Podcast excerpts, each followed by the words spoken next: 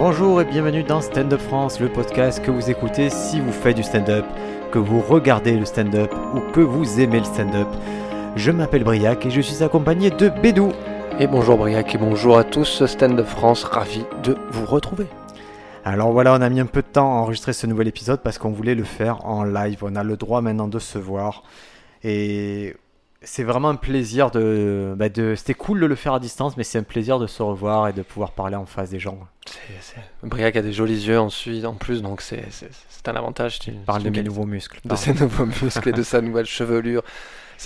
Non, ça fait plaisir de se retrouver en live. Ouais, c'est important et c'est pour ça que il fallait pas bouder son plaisir pendant qu'on pouvait pas le faire, ben, de se voir à distance. Mais maintenant, et essayons de nous réunir, autant faire ce peu. Moi, j'envisage de, ben, de faire des cours, des, des trucs comme ça dans des parcs, dans des endroits ouverts. Euh, dans le sud, c'est vrai qu'on a cette chance de qu'il y ait le temps qui soit plutôt clément pour ça. Donc voilà, je, je suis, euh, je suis content qu'il y ait eu des initiatives à base de vidéos, mais maintenant j'ai envie qu'on revienne au contact humain. Au vrai, est-ce comment ça se passe ce, ce- ce- cet art et cette pratique? Ouais. Et donc nous, euh, donc mauvaise nouvelle, c'est que en tant que entre guillemets prof de stand-up, eh ben, on pourra pas donner de cours avant un petit moment puisque il n'y a pas l'autorisation bah, d'effectuer des formations. Donc on tombe un peu sous ce coup-là et c'est très embêtant. De la même façon, on n'a pas assez d'heures d'intermittence pour aussi euh, tomber dans cette fameuse année blanche qui est, qui est cool. hein. C'est un bon truc pour, euh, mais ça va aider ceux qui sont déjà aidés en gros. Et donc on est un peu ben, au même point que les théâtres, c'est-à-dire qu'il n'y aura pas d'entrée d'argent, il n'y aura pas de... La situation est un peu compliquée pour nous, mais, mais on a la santé, donc tout va bien. En plus, on a pu voir des spectacles. Et le premier spectacle euh, qu'on a vu et qu'on attendait vraiment, vraiment, vraiment beaucoup, c'est celui de Jerry Seinfeld, euh, 23 Hours to Kill. Et c'était... Alors, qu'est-ce que tu en as pensé, Bédou, toi? Je me lance. Ben, euh, premier spectacle de Jerry Seinfeld depuis 1998, c'est ça? Ouais. Euh, comme je l'ai déjà indiqué, moi je suis pas un grand fan de Seinfeld à la base. Enfin, en tout cas, je suis pas autant en adoration euh, pour. euh, Et comment pour tu pourrais l'être, en fait? Parce qu'en fait, il n'y a rien à ta génération, je vois pas ce qui- à quoi tu aurais pu te raccrocher, en fait. Ouais, ouais, c'est ça. Bah, c'est vrai que c'est pas vraiment de ma de ma génération. J'ai jamais vu un épisode de la série Seinfeld non plus. Voilà. Bon, après, j'ai regardé le spectacle du coup de, de, de ce monsieur. Non, ça reste quand même un ça reste quand même un, un- un grand du du métier. Euh, moi, il y a toute la première partie donc de son spectacle qui est liée à euh, de l'observation. Il le dit clairement. hein. il fait euh, une bonne vingtaine, trentaine de minutes sur du stand-up d'observation. littéralement la Voilà. moitié du spectacle, il, il fait d'observation et après ça. il dit ah, maintenant on va faire autre chose. On va parler de moi. Et ce, qui était, parle de ce qui était bizarre, c'est quoi cette transition, elle est super étrange de. Mm. C'est marrant d'annoncer en fait euh, bah, la, la transition d'un spectacle. C'est, rare de l'annoncer comme ça. Mais je, je- moi, j'avoue que je, c'est pas un principe dont je suis face- forcément fan de tout annoncer. Tu sais, d'annoncer euh, celle-là elle va être ou alors euh, tu sais la, la fameuse phrase euh, celle-là elle va être drôle ou celle-là elle va être percutante. Ah, moi je trouve ça bizarre. Ouais, c'est Ouais. tant de minutes, c'est des observations sur le monde extérieur et après il parle du petit monde de Jerry. il dit. Alors sur la technique euh, de l'observation, je pense que c'est quand même un des maîtres là-dessus. C'est-à-dire qu'il est fort, il est très fort pour repérer des choses, enfin des ça faits de m'a société. fait tout relativiser. Tout ce que j'ai vu là, ça m'a fait vraiment relativiser. Quand on dit ça, mettre, c'est ci et ça. Moi, j'ai pas du tout cette impression-là. J'ai vraiment pas. Alors oui, oui, non, enfin, euh, de toute façon moi quand j'écoute quelqu'un faire du stand-up d'observation, j'essaie de faire un effort de me dire bon, c'est pas forcément ce que je pense parce qu'effectivement je je suis pas toujours d'accord avec ce qu'il a pu dire sur cette première partie. Euh, bon après ça me fait ça- j'aime bien les gens qui, qui, qui analysent la la la, enfin, la rhétorique, la façon de s'exprimer, les expressions. Euh, il a une- En fait, ce que j'aime, c'est sa rythmique, c'est sa mélodie, c'est sa façon de Ah faire là. ses blagues. Ah Mais ben, c'est comme, enfin, je sais que toi ça t'a pas trop plu, mais c'est vrai que c'est une façon à l'ancienne de le faire. Bon, les 20 premières minutes m'ont bien plu. Les Ouais, 20 comme 30 tout le monde, premières moi je pense qu'il peut te bluffer sur les 10 premières minutes. Moi aussi, 10 premières minutes, je me dis, Ouah, il est trop puissant, il arrive au top. Et après, ça va gonfler. Bah- Et tout simplement, et je vais te dire au niveau de la rythmique, ce que j'ai remarqué un truc, c'est que ma femme, au moment où je regarde le spectacle, elle était dans son bureau, c'est-à-dire elle avait pas le. Elle entendait juste le son. Mm. Elle m'a dit, j'ai jamais entendu un stand-up aussi crispant. Parce que c'est beaucoup de cris, beaucoup de d'attaques fortes, et c'est. Et en fait, il est juste euh, relou, quoi. Il est relou. Moi, j'ai trouvé, c'est le mec le plus relou en stand-up, Jerry Seinfeld. Râleur, relou. Euh, et ce qui est drôle, c'est quand on dit c'est à l'ancienne. En fait, moi, je trouve que c'est une forme européenne de faire du stand-up. Hmm. C'est lui, c'est pour ça que je comprends qu'on l'ait beaucoup pillé parce que ce qu'il fait, ça ressemble beaucoup à ce que voudraient faire les Français, ce mix entre sketch et stand-up. Mmh. Sketch-up, ouais. Ouais, il y, a- il y a ce truc de où c'est surjoué, mais c'est surjoué, il n'y a pas de subtilité, c'est bourrin. Ouais. Tout est surjoué, il se jette au sol, tous ses effets sont mesurés, il va faire des poses de... qui ont aucune subtilité, il n'y a rien quoi. Bah, c'est vrai qu'il n'y a pas beaucoup de liberté, de légèreté dans, son, sa façon de jouer, hein, mais ça tu le captes déjà quand tu vois des interviews de, de, de Jerry Seinfeld, tu vois que tout est vraiment millimétré euh, à la seconde de la manière dont il a jouer. Moi si je dois retenir une seule chose de son spectacle, c'est l'introduction. Euh, sur le fait, voilà, les gens viennent, se déplacent euh, pour voir le spectacle, mais qui est déjà quelque chose qui est très éculé. Je trouve qu'il y a beaucoup d'humoristes qui ont, qui Ah ouais. utilisé cette prémisse de spectacle et d'introduction. Et alors vraiment là où j'ai un point négatif, c'est toute la deuxième partie. Euh, J'en avais déjà parlé sur les 2-3 spectacles qu'on avait vus là qui passaient Netflix pour euh, l'humoriste qui était torse nu, je me rappelle plus. Nom. Kreischer. Voilà. C'est où je trouve que c'est c'est un peu dépassé quoi. Enfin c'est des, c'est des, c'est Ah, des visions très la- dépassées. C'est toujours la même affaire de ma femme, elle fait ci, et moi je fais ça, et vous les hommes devriez faire ci, et les femmes devraient faire ça. Mais Je vais, je, on est où quoi? je vais utiliser une expression, mais c'est vraiment quand tu l'écoutes, Seinfeld à partir de cette partie-là, c'est euh, c'est OK Boomer toutes les deux secondes. Quoi. Ah, mais c'est ok, c'est littéralement ok C'est boomer. vraiment toutes OK Boomer. Ça, son- ça, ça pourrait être le titre de son spectacle. Et donc forcément, oui, euh, bon, à 27 ans, je... au bout d'un moment, tu sais, quand il parle de sa femme et du mariage et le fait que ça soit une, une épreuve et tout, je me dis, mais mec, euh, bah, pourquoi tu t'es marié quoi? Pourquoi tu t'es marié? Ouais, tu- Qu'est-ce- Enfin, je l'écoute plus, donc j'ai du respect pour le bonhomme, j'ai de l'estime, plus que Mais, du mais respect. d'où mais- ils viennent, tu vois, ce respect? Moi, j'ai, moi, moi j'en suis à un moment où je me dis, mais pourquoi, pourquoi je respecterais un mec qui, qui respecte même pas le stand-up, en fait? Et qui va te dire, non, mais il va te dire toujours, il va se placer en, en grand pape du stand-up, on le place en génie et tout, mais non, il, et, ça fait 22 ans qu'il a rien sorti, quand il sort un truc, c'est très nul. Ouais, bah, C'est très mauvais, et on peut pas dire que ce gars-là, moi, tu me dis Dave Chappelle ou, ou Jerry Seinfeld, mais, mais c'est tous les jours Dave Chappelle. Je vois Ouais, pas qu'il te dit Seinfeld. Sur les derniers spectacles, il l'enterre. Hmm. Mais ouais, bon après ça, moi ça, ça, ça répond avec le fait de pourquoi j'ai jamais été trop fan de, de ce gars-là. Je voyais ces, même ces grands, ces sketchs euh, mythiques, euh, que ce soit l'avion, ce genre de choses. Jamais été trop attiré par euh, par Seinfeld. Et ça m'a fait le même euh, le même ressenti que quand Gad Elmaleh il est revenu avec son spectacle, quand il est parti aux États-Unis et tout. C'est pareil. Il y a ce, côté crispant effectivement. Il y a ce y a cette réaction de ah ça me ça m'énerve quoi. J'ai pas envie de t'écouter. En fait tu le tu vas le faire. Mais moi je suis bête hein, parce que je, je suis quelqu'un de loyal, c'est-à-dire que je vais avoir l'estime pour les gens qui sont là depuis longtemps. Donc euh, je me dis ok je respecte ça, mais il m'a énervé quoi. Il m'a beaucoup énervé sur. Enfin je- j'en ai un peu ras j'en ai un peu ras, le, ras la casquette des euh, des humoristes américains euh, qui viennent avec ces, ces clichés très hétéronormés du mariage homme-femme Et, elle qui est persuadé et qu'il a la vérité. Le mec, il... moi, ce qui m'embête, c'est. Et j'aime la confiance et je trouve ça drôle et je pense que ça a amené une partie de sa vie de dire moi je fais une émission, elle est très originale, c'est des comédiens dans une voiture et tout le monde me copie et c'est flatteur parce que tout le monde me copie. Ce côté-là, allez, ça, ça peut me faire un peu délirer, je trouve Mm. ça intéressant, tu vois, un peu. Je trouve que c'est l'ego trip, il fait partie comme dans le rap, il peut faire partie du stand-up. Mais lui, ça n'aboutit sur rien, tu vois, c'est comme si Booba il sortait un, album, un très très très mauvais album Mhm. à un moment, on va lui dire Ouais, mais ton rap, il est pas bon, il est, il est fini. Et là, Seinfeld, il sort un, un- un spectacle où moi, je me dis Il est fini. Ouais, mais la question on peut se poser, c'est pourquoi du coup il est revenu quoi Pourquoi il s'est dit je, je refais un spectacle de stand-up? Mais il a rien refait parce que ces blagues, moi, je les ai entendues 100 D'accord, fois. non, mais ça fait 20 ans qu'il traîne ces nouvelles blagues. C'est ça, fait. moi, ce qui me gêne le plus au final, c'est que tu reviennes depuis 1990, ça peut être intéressant si t'as vraiment quelque chose de nouveau à dire, tu vois. Mais là, effectivement, t'as l'impression que c'est du réchauffé. En fait, ça, ça fait vraiment une, une tournée d'adieu pour faire une tournée d'adieu. C'est-à-dire, on a Johnny qui vient nous refaire un petit, un petit concert pour qu'on Mais soit ça, content. je, le- ça, j'aimerais. Mm. Mais là, on a un mec qui te dit c'est un nouveau truc et tout. Mm. Même dans, il fait une introduction. euh, il fait une introduction à la James Bond, c'est-à-dire il saute dans l'Hudson River à partir d'un hélicoptère. Mais on s'en fout. Et lui, il te vend ça comme le truc le plus audacieux, le plus bold, et même la fin du spectacle, c'est un rappel de comment il a fait ça, à quel point il s'est entraîné, à quel point c'est dingue. Mais j'en ai rien à faire, ce n'est pas intéressant. C'est pas puissant, il n'y a pas la puissance, tu vois, comme la simplicité, je te prends Ray Romano. Mhm. Ray Romano, il fait son spectacle, vous le trouvez sur Netflix. Il va dans un comedy club, à une demi-heure de spectacle, il sort du comedy club, il sort du cellar, il va au deuxième cellar. Et à la fin, il va avec toute sa famille, il sort de scène, il va manger une pizza avec sa famille. Ça raconte une histoire, c'est puissant, il y a quelque chose. Mhm. Bob Burnham, fin de l'histoire, il va, il quitte la scène d'un coup, il est devant un piano, il fait un truc, il y a sa fille qui vient. ah, il y a un truc qui est puissant. Il y, y en a qui ont réfléchi à ce qu'on peut faire avant et après un spectacle. Lui, il y a réfléchi, il te, vend, il te survend ça. Il te survend ça comme un James Bond superposition. C'est nul, ce n'est pas intéressant. Ça n'apporte rien au stand-up. Moi, je pense qu'on l'a mis, il s'est mis parce qu'il a, parce que financièrement déjà, c'est un génie. Financièrement, c'est un génie, hein. hmm. parce qu'il a, il frappe des, des, millions et des millions. C'est des plus gros. Hein.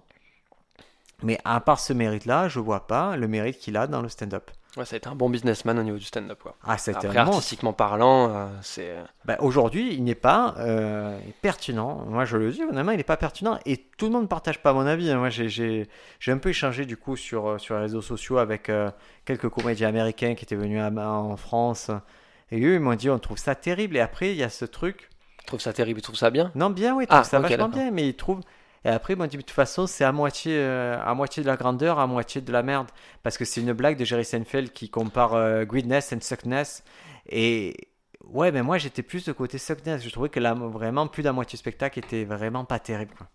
Ouais. Mais c'est pas un spectacle en tout cas que je voudrais revoir. C'est pas un spectacle dont je me souviendrai. Je pense que dans un an, on se redit euh, sur la plage. Tu, te rappelles du spectacle de Seinfeld Je te dirais non, quoi. Tu vois, et il y a un truc important, c'est on se dit toujours, si tu veux un bon stand-upper, il faut que tu aies envie d'être son ami, d'être son pote et tout. Mm. Seinfeld, tu n'as pas une seconde où tu as envie d'être son pote, tu as envie de lui ah, mettre des gifs. ça, moi, je n'ai jamais eu envie d'être pote avec Seinfeld, quoi. Même sa série, je trouve ça euh, antipathique au possible, quoi. Ça tu l'as pas vu, tu me dis. Oui, mais non, mais enfin, rien que les images, tu vois, de, quelques images de la série. C'est vieux, hein. Moi, j'ai refait quelques épisodes des premiers, c'est plutôt cool, hein.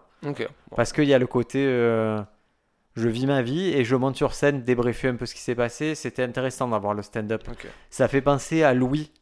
Tu vois, c'est un peu l'ancêtre de Louis et c'était pas mal à ce niveau-là. Mais en tout cas, fait moi, assez déçu. Surtout que vraiment, les premières minutes, euh, j'étais je, assez chaud. Je me dis, putain, elle a obtenu deux rires en 4 minutes, euh, deux applaudissements en 4 minutes. Et après, quand j'ai compris qu'il forçait tout, c'est tout est forcé. C'est que ces effets, c'est que des accélérations, que des trucs d'exagération de jeu. Mmh. Mais il n'y a jamais un moment où où tu applaudis l'intelligence, où tu applaudis la blague, la punch. Hmm. Et vraiment pas. Ouais, déçu, déçu, mais forcément, tu peux être déçu que parce que tu attends quelque chose. Donc voilà, j'attendais quelque chose, je l'ai pas eu. J'adore la série Comedian Tinscar et Coffee, malgré ce. Malheureusement, il, il y met fait parce qu'il pareil, il dit qu'il a tout dit, qu'il a tout fait. Alors que moi, je pense qu'il y a encore plein de comédiens qui, qui serait très intéressant d'interviewer, plein de gens qu'il n'a pas eu. Et... Bon, mais il y a, a d'autres personnes qui se chargeront de faire ces interviews, mais, mais je trouvais qu'il y avait un bon feeling. Et pareil, dans cette série, il y a un épisode où il lâche son fiel et tu vois un autre visage. Tu vois le visage vraiment d'un enfoiré, quoi. Mmh. C'est bizarre. Bah écoute, moi je te rejoins, j'ai été déçu, euh, surtout de la, toute la deuxième partie. Euh, les, je veux dire, les 10 premières, 10, 20 premières minutes, ça va, ça passe, et puis après. Euh, alors, je vais vous prendre un peu des, euh, bah, des critiques de, de mhm. spectacle. Alors, euh, désolé, euh, je, je, vous traduis à la volée. Désolé, Jerry Seinfeld, il est temps de partir à la retraite ou de devenir clean à propos de ta vie. voilà. le roi de la comédie sort son nouveau special 23 Hours to Kill. Euh, son premier depuis 22 ans et il n'y a pas de quoi rire. Ah, c'est dur. Hein. Ah, j'essaie de te dire un peu. Hein. Ils disent que c'est très décevant. On parle, ils disent, on parle de, de bouffe, de téléphone portable, de la poste. Ah, c'est des trucs très classiques, très réchauffés. Euh, il dit qu'il ne fait rien de plus du le milieu des années 90. Quoi. Il vient, tout ça, ça aurait pu être fait au milieu mmh. des années 90. Hein. Ta, ta, ta. Le, là, le journaliste, il dit en l'espace d'une heure, j'ai rigolé deux fois et souri une fois. Et il dit c'est à peu près la même chose que, quand je vais à un enterrement. ouais, mais. et il dit, et, c'est drôle, il dit qu'il a l'air vraiment euh, physiquement fantastique à 65 ans, mais qu'il ne peut pas s'enlever d'idée que si ça c'est le meilleur matériel que tu as accumulé pendant 20 ans, va à la retraite, pars à la retraite. Bah, bah, là, automatiquement, la question elle se pose, ce, principe de retraite. Mais est-ce qu'il avait vraiment besoin de sortir sa retraite? Moi, c'est ça que je comprends pas. Pourquoi tu, pourquoi tu reviens en 2020 Il, a jamais été à la retraite. Jamais été à la retraite. Ouais, non, mais parce que c'est Il a c'est pas comme un sportif ou. euh, Et comme- non, mais il tourne tout le temps en fait. C'est un mec qui gagne des millions en tournant. Parce Oui. que les places pour aller voir Seinfeld, c'est du 100 dollars, 150, 200 dollars. Ah, je pense que ce que les journalistes estiment en retraite, c'est en gros euh, un nouveau spectacle avec du nouveau matos. Mais après, comme tu l'as dit, déjà c'était du réchauffé. C'est du nouveau matos. Ouais, Il va te ouais. vendre ça comme nouveau matos parce qu'ils jouent sur les mots. Et ils disent euh, ces observations, c'est la vie, c'est à quel point la vie euh, ça crée, à quel point les, les amis y craignent, à quel point la, fou- euh, la bouffe ça crée, à quel point les restaurants y craignent. Et c'est vrai que c'est suck, suck, suck, suck. Ah, c'est- relou quoi, c'est un râleur. C'est très, très négatif. Après, c'est pas le seul à faire ça, hein, de, de, de- de faire des, constatations, des observations négatives, de dire j'aime pas. que ça, la Ouais, oui, là c'était que ça, ouais. Maintenant, on va partir sur le National Post. Hmm. Euh, ils disent que ça souffre d'un d'un super mauvais timing, ce- cette affaire-là, parce que ça sort pendant le, Le confinement. Le confinement et que c'est peut-être ça qui fait qu'on l'apprécie moins, mais je vois pas le. Je vois pas le rapport avec le Moi confinement. non plus, quoi. C'est pas parce que t'es enfermé chez toi que tu vas avoir un avis plus critique. hein. Ouais. Si c'est pourri, c'est pourri. Enfin, Et pareil, les gens ils disent euh, Ah, euh, honnêt- honnêtement, le show, le show est assez, est assez cool. Si vous êtes fan de, de Seinfeld et tout. Et, et après, ils disent qu'il y a pas mal de blagues qui sont, euh, qui sont bof, quoi. Qui auraient pu être faites en 1957 autant qu'en 2020. mais je crois que ça aide pas mal cette analyse hein, de dire que ce spectacle, en fait, il aurait eu sa place en 1990, mais pas en 2020. Ah, là, ils disent 57, c'est-à-dire. Ah ouais, mec qui 57, ressort. oui, là ça va très très loin. Mais Pareil, il dit le seul truc qui aurait pas pu être fait, c'est les blagues sur les pop tarts parce que c'était inventé en 1964. Mais sinon, tout Mais le alors reste, ça, mais ça, cette partie-là sur les pop tarts, enfin sur les gâteaux là. Hmm. Bon déjà si t'as pas la ref, euh, mais il fait longtemps sur ça quoi. Et il t'annonce ça comme, euh, bah il te parle de la- l'arrivée de ces gâteaux dans les, les Ouais. centres commerciaux américains. Mais c'est horrible. Enfin là vraiment moi je me suis perdu. Je me suis dit mais enfin, pourquoi il nous parle de ça? Il nous parle d'une sortie de gâteau qui est arrivée dans les années 90. Ah non, mais c'est il est 30 ans rincé, plus tard. Il est rincé complet. Moi, je trouve que c'était. C'est comme si là en gros on parlait du Tamagotchi toi et moi sur scène, tu vois. Quand on disait putain t'as vu le Tamagotchi cette arrivée de, enfin. Et de bloquer dessus, euh, de ouf. Hein. C'est ouf, ouf. Mais ça, j'avoue, là, je me suis. Et vraiment, même avec euh, bah, ma, ma copine, elle me disait, mais pourquoi tu continues à regarder? Je faisais, ouais, mais c'est Seinfeld. Elle fait, mais on s'en fout. Elle me disait, mais on s'en fout, tu vois. ce Ouais, fait. ouais. Et je te dis vraiment, quand Charlotte m'a dit, ma femme m'a dit, oh là là, c'est le truc le plus crispant que j'ai entendu en fond. Et c'est vrai que quand tu analyses le truc, c'était beaucoup de ouais, mais arrête de faire ça, putain. Mais ça m'a fait comprendre pourquoi euh, ça pouvait être aimé en Europe, dans le sens où c'est la version la plus européenne du stand-up, parce que ça joue lourd. Ça joue fat, ça joue des gros effets. Il n'y a pas la subtilité de se dire, ok, je vais glisser des trucs, je vais. Il n'y a pas de construction chez lui. C'est des accélérations, c'est des grosses montées en puissance, Mhm. mais il n'y a pas la construction d'un Chapelle qui va poser des couches, d'un Bill Burr qui pose des couches, ou d'un Yeselnik qui a un timing particulier. Là, on a un mec qui a le même timing depuis toujours, qui te revend le même truc, du réchauffé, mais qui est. Moi, je te dis, la moitié de ces blagues, je les connaissais. Parce que je les ai vues sous une forme ou sous une autre forme euh, qu'il a déjà joué, et aucun intérêt. Ouais. Et, et je compare, je vais comparer vite fait à Norm MacDonald. Norm MacDonald qui est plus vieux que Seinfeld, qui est vraiment physiquement, tu vois qu'il est plus atteint que Seinfeld. Quand tu regardes le spectacle de Norm MacDonald, euh, ça s'appelle euh, Nunchuk, euh, Hitler Dogs and, euh, Nunchaku, un truc euh, bizarre comme ça. C'est sur Netflix. Et ben, je le trouve dix fois plus pertinent, dix fois plus actuel, parce que le gars, il, vient avec du matos frais, Mhm. des choses vraiment que tu as envie de- d'écouter. Ouais, de toute façon, ça ça ça n'a rien à voir avec l'âge. Hein. C'est ce que tu vas en faire de ton observation par rapport à ton âge qui est importante. Quoi. Donc un peu déçu, voilà. Moi, Mm. je regardais les premières minutes, c'est assez brillant, et après, bouf, ça se... le soufflet retombe.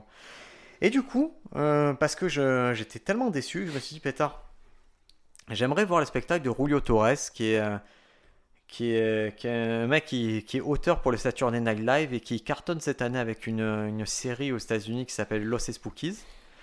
Et ce gars-là, c'est un humoriste que j'aime beaucoup, qui a un univers très bizarre. Ses sketchs au- dans l'émission Saturday Night Live, ils sont, euh, ils sont très identifiables, parce qu'ils sont très perchés, ces sketchs. Tu ça, reconnais ouais. de suite sa Mm. patte. Mm. Et ce gars-là, je m'étais intéressé depuis un moment. Et euh, l'année dernière, à la même époque exactement, j'étais à à New York. Et du coup, j'ai eu la chance de le croiser dans un bar. Et on a pu parler un petit peu. Il était étonné que, que des Français le connaissent. Et il sortait son spectacle euh, qui s'appelle My Favorite Shapes, mes, mes formes favorites. Et depuis, je veux le voir et j'ai essayé de le voir de toutes les manières. Je suis allé sur Amazon, sur Google Play, sur tous les trucs, sur Hulu et tout pour essayer de l'acheter parce que je me dis, je veux l'acheter en fait, je veux le posséder, l'acheter. Et c'était pas possible. Et j'avais un peu laissé tomber jusqu'à ce que j'ai vu que la revue AA, Tu vois la newsletter Ouais, je AA vois, qui ouais. est super. Ouais, c'est super. Ça, il avait un travail. peu, il avait chroniqué ce truc. Et je lui dis, ah, s'ils l'ont chroniqué, c'est qu'ils l'ont vu d'une manière ou d'une autre. Ouais, ouais, bien sûr. Donc je, je leur ai demandé, ils ont eu la gentillesse de m'indiquer un petit lien euh, secret pour, pour le voir. Et du coup, j'ai pu, le, j'ai pu enfin le voir et j'ai halluciné le spectacle comme il est bien. Ouais. Et je vous l'ai dit, hein, c'est-à-dire dès les premières minutes, je me suis dit, oh là là, je vais le partager avec Sofiane et Bédou. Et quand ils vont le voir, ils vont comprendre ce que c'est le futur de, de, l'humour. ai, j'en ai fait tomber mon assiette de riz quand j'ai mangé de- devant ça. C'était magnifique. Vraiment le genre de, de, de, de- de spectacle que tu regardes et tu dis ok, ce spectacle-là va euh, changer un peu ma vision. De, enfin, il rentre dans le top 10 des spectacles, mais surtout, surtout par, sa, par son, son authenticité et le fait qu'il soit unique. C'est-à-dire tu n'as pas d'autres spectacles. T'as de pas cette- de référent. Non, ouais. voilà, t'as pas de référent. Quand t'as quand t'as quelqu'un qui arrive, qui propose un personnage un peu ovniesque comme ça, c'est un ovni le mec, il, est- il est très méta. euh, Très- c'est queer. parce que c'est vrai que c'est dur de dire bizarre, parce que bizarre, c'est. Moi, c'est voilà, c'est la vision qu'on aurait en France de dire il est bizarre, tu vois, il peut faire un peu fou. Moi, je trouve que c'est en fait, c'est c'est hyper propre, c'est hyper pertinent ce qu'il fait. C'est un mec, voilà, qui est queer, euh, très efféminé, très maniéré. Et qui arrive à une tenue. Alors pour vous situer un peu, parce qu'il y a un décorum et lui il a une tenue Ah qui est une tenue. futuriste. Je sais pas, c'est la couleur, je sais pas la définir la couleur. C'est comme argenté, mais Il le dit, il dit c'est cla- il dit quoi? C'est clair, c'est sa couleur préférée, c'est le clair, quoi. C'est mais euh, non, mais lui c'est on dirait style. Vous voyez les, quand vous aviez les, les panini, les stickers, le côté argenté des stickers, c'est ça sa tenue. Il est d'un décor qui est fou. Et le principe, c'est que devant lui, il est assis, devant lui, il a comme un tapis roulant de, pour les sushis. Ouais, comme dans les restaurants coréens où t'as les plats qui passent. Il a un tapis roulant et il a un truc comme les caissières, une petite pédale où il peut faire tourner son tapis. Et du coup, sur le tapis lui viennent des formes, Mm. d'où le titre My Favorite Shapes. Et à chaque fois, il va prendre une forme et il dit voilà, c'est la prochaine forme, c'est ma forme favorite. Et il la prend et il la met à- sur un petit plateau qui est très design, que filme la caméra en gros plan. Et là, il va faire ses blagues sur la forme et.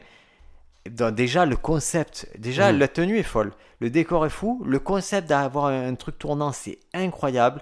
Et de faire un stand-up d'observation sur des petites formes, mais putain, c'est dingue ce qu'il a fait. Et puis c'est surtout que techniquement, il allie euh, les punchlines au visuel. C'est-à-dire qu'il y a son texte et euh, la majorité de la punchline va se faire lorsqu'il a, il, il montre la, la forme avec la caméra, où du coup elle arrive sur l'écran géant. Je pense qu'elle est sur la salle. L'écran, il est sur la salle. Enfin, le public est dans Oui, la salle, voit l'écran. ok, on est d'accord. Et euh, bon, déjà, cette partie-là, elle est, elle est exceptionnelle. hein. Enfin, rien que cette partie, euh, quand il y a toutes les petites formes qui viennent, parce qu'il y a tout ce rapport. euh, à des objets d'enfance. Lui, il, il explique déjà son rapport à la forme, aux objets aussi. La forme, la couleur, la, La densité couleur. de l'objet, c'est-à-dire il va prendre en considération tout. C'est-à-dire que la géométrie, que Mm. ce soit la rugosité, tout va faire des blagues, mais c'est des blagues différentes, c'est ça qui est drôle. Et en plus, on parle pas d'objets réels, c'est des objets surréels, puisque c'est des objets qui sont la plupart du temps des fois créés par lui-même. Oui, c'est handcraft, c'est c'est lui, ça. ça se voit qu'il les a Il a, bricolés, par des maisons exemple, je donne- des- Ouais, je donne un exemple d'un petit fauteuil qu'il fait pour ses pierres précieuses là, euh, qui est excellent. C'est un joli petit euh, fauteuil qu'il a fait lui, et tu le vois que c'est avec des pieds un peu des, des personnages de chevaliers du zodiaque et tout. Enfin, c'est c'est ouf. Si t'aimes les, les objets, là, il, met, il mélange parfait. Enfin, pour moi, voilà, c'est enfin, on peut dire, le stand-up et de l'art contemporain. Voilà, c'est Ah, lui, il il fait sa place dans Ah ouais, ouais, contemporain. clairement, c'est euh, des performances. C'est une performance artistique. Tu le mets dans un centre d'art. Là, Julio Torres t'arrive, il est dans le hall. Ça me choque pas, hein, ça me dérange absolument pas en plus. Et c'est marrant. Et euh, Mais tout en étant hyper hipster, c'est-à-dire que les petits, les petits, euh, les cristaux que tu vois, c'est, euh, tu sais, il y a une grande mode aux États-Unis de, des cristaux de soins. hum, Et du coup, il, tu vois, il se, il se départit pas au- aussi de la pop culture la actuelle. ouais. Il est, il est vraiment Mm. incroyable. Et les gens recherchent le cristaux au soleil et tout. Et lui, il arrive à prendre ce truc-là, à le transformer dans son univers. Et, et Bah, putain, moi, il dans- en fait un truc Dans fou, le quoi. procédé comique, ce que j'apprécie, alors attention, toute comparaison gardée, mais c'est ce que j'aime quand tu vas faire toi les, les, les sketchs avec les tableaux. Merci, merci, merci. Non, mais c'est non, non, mais merci, c'est merci, merci. Non, mais parce qu'en fait, il y a prémisse, angle qui va être dit oralement. Souvent, la punchline va venir par le visuel. Et tu vois ce que je veux dire Mais ce qui est drôle, c'est que souvent, tu vois, on a la même mécanique, c'est-à-dire qu'on donne directement tout à la personne et que c'est la révélation te fait reconsidérer la situation de notre angle. Je vois. Et c'est le principe même de la blague, selon un mec comme Greg Jean, c'est que tu racontes une première histoire, avec... les gens comprennent une première histoire, et Mhm. toi, la fin de ta blague, c'est une deuxième histoire, une réinterprétation de la Tu première histoire. maîtrises parfaitement l'incongruité, le twist, bam, c'est fait. Et j'aurais vraiment voulu voir ce spectacle dans le public parce que du coup, nous on le voit en spectacle vidéo. Ah, et j'aurais voulu le voir du coup dans, le, dans la salle parce que comme tu as les, les formes, ces objets, du coup, ils sont tout petits. Euh, J'aimerais, tu sais- la, la, la façon dont tu les vois arriver, tu te dis, mais c'est quoi ce truc? Tu regardes et Ah, il parle et d'un quelque coup, chose, pouf, hein. tu le vois Moi, je pense que ce spectacle, il fait x10 si tu le vois en vrai en plus. Ah ouais, ouais, bien sûr. Et sachant que, et ce qui est pas inintéressant, c'est que malgré ce, il a quand même intégré le fait qu'il, euh, que c'était un spectacle filmé. C'est-à-dire que ce que nous, on voit à l'écran, c'est pas exactement ce qu'ont vu les gens dans la salle. Il y a quelques modifications, quelques libertés. Une qui est très bête et qui a déjà été utilisée par exemple par Dimitri Martin, c'est un effet de montage très simple. Il est à un point de la pièce et pour retourner à un- pour passer d'un point à un point B, pff, il se téléporte en gros. Euh, mais c'est un effet de montage. Les gens sur scène, eux, euh, dans la salle, n'ont pas vu un té- Oui, bien la sûr. téléportation.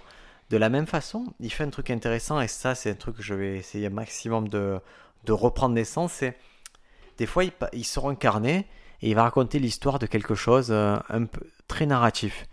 Mm. Ah là là, la petite pierre était. Il y a le journal euh, intime. euh, le premier, c'est le journal intime d'une. C'était quoi? Du cactus? Voilà, le journal Ouais. intime d'un cactus. Et au lieu de, de garder le, le focus sur le journal intime du cactus et de lui en train de réciter, carrément, nous, on a droit à une animation. Mhm. Et, euh, et l'animation avec les voix qui sont faites par euh, Ryan Gosling, par des, par des malades. Mais on est d'accord, surtout que c'est un- moi, c'est l'un des seuls spectacles que j'ai vu qui est cinématographique de cette manière-là, tu vois. J'ai vraiment l'impression de voir un film en plus de voir un spectacle. Par exemple, je prends encore une fois le, le cactus. C'est que d'un coup, après, effectivement, tu as une, une scène avec ce cactus dans une cuisine. Et c'est Ryan Gosling qui fait la voix, ouais, c'est ouf. C'est ouf. Et euh, le casque, enfin ouais. Euh, donc ça c'est la, la première partie là, c'est 20 minutes derrière ce desk un peu. C'est vrai que j'avais pas vu l'image de la caissière, mais c'est vrai que ça fait vraiment image de caissière. Je sais pas Non, mais c'est parce que je me, je me demandais, en fait, euh, je me demandais comment il bougeait le tapis et Oui, j'ai vu qu'à ses pieds, il a, il a un truc. Donc c'est ça, comme ça qu'il disait caissière. Et surtout, il a des escarpins qui font vraiment passer un. Des chaussures magnifiques d'ailleurs. Et euh, d'ailleurs, en parlant de ça, moi c'est la, la première vanne qui m'a vraiment fait éclater par son intelligence, son observation et, euh, et aussi la punch, c'est la, la blague sur la, la chaussure de Cendrillon.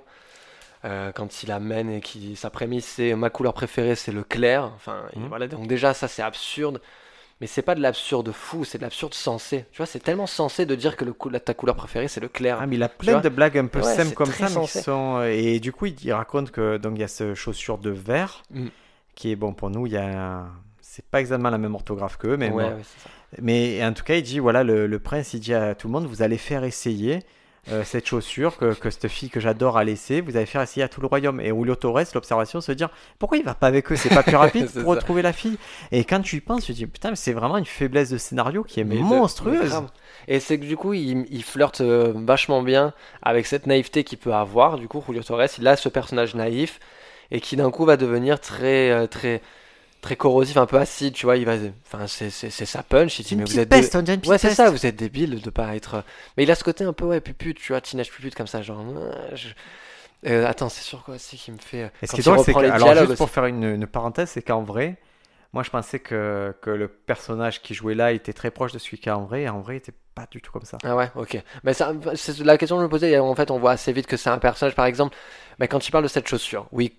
Ce qui est bien, c'est que par exemple, il dit à aucun moment qu'il est gay, ouvertement. Tu vois, il n'y a pas ce mot. Ce qui est bien, c'est que tout est implicite.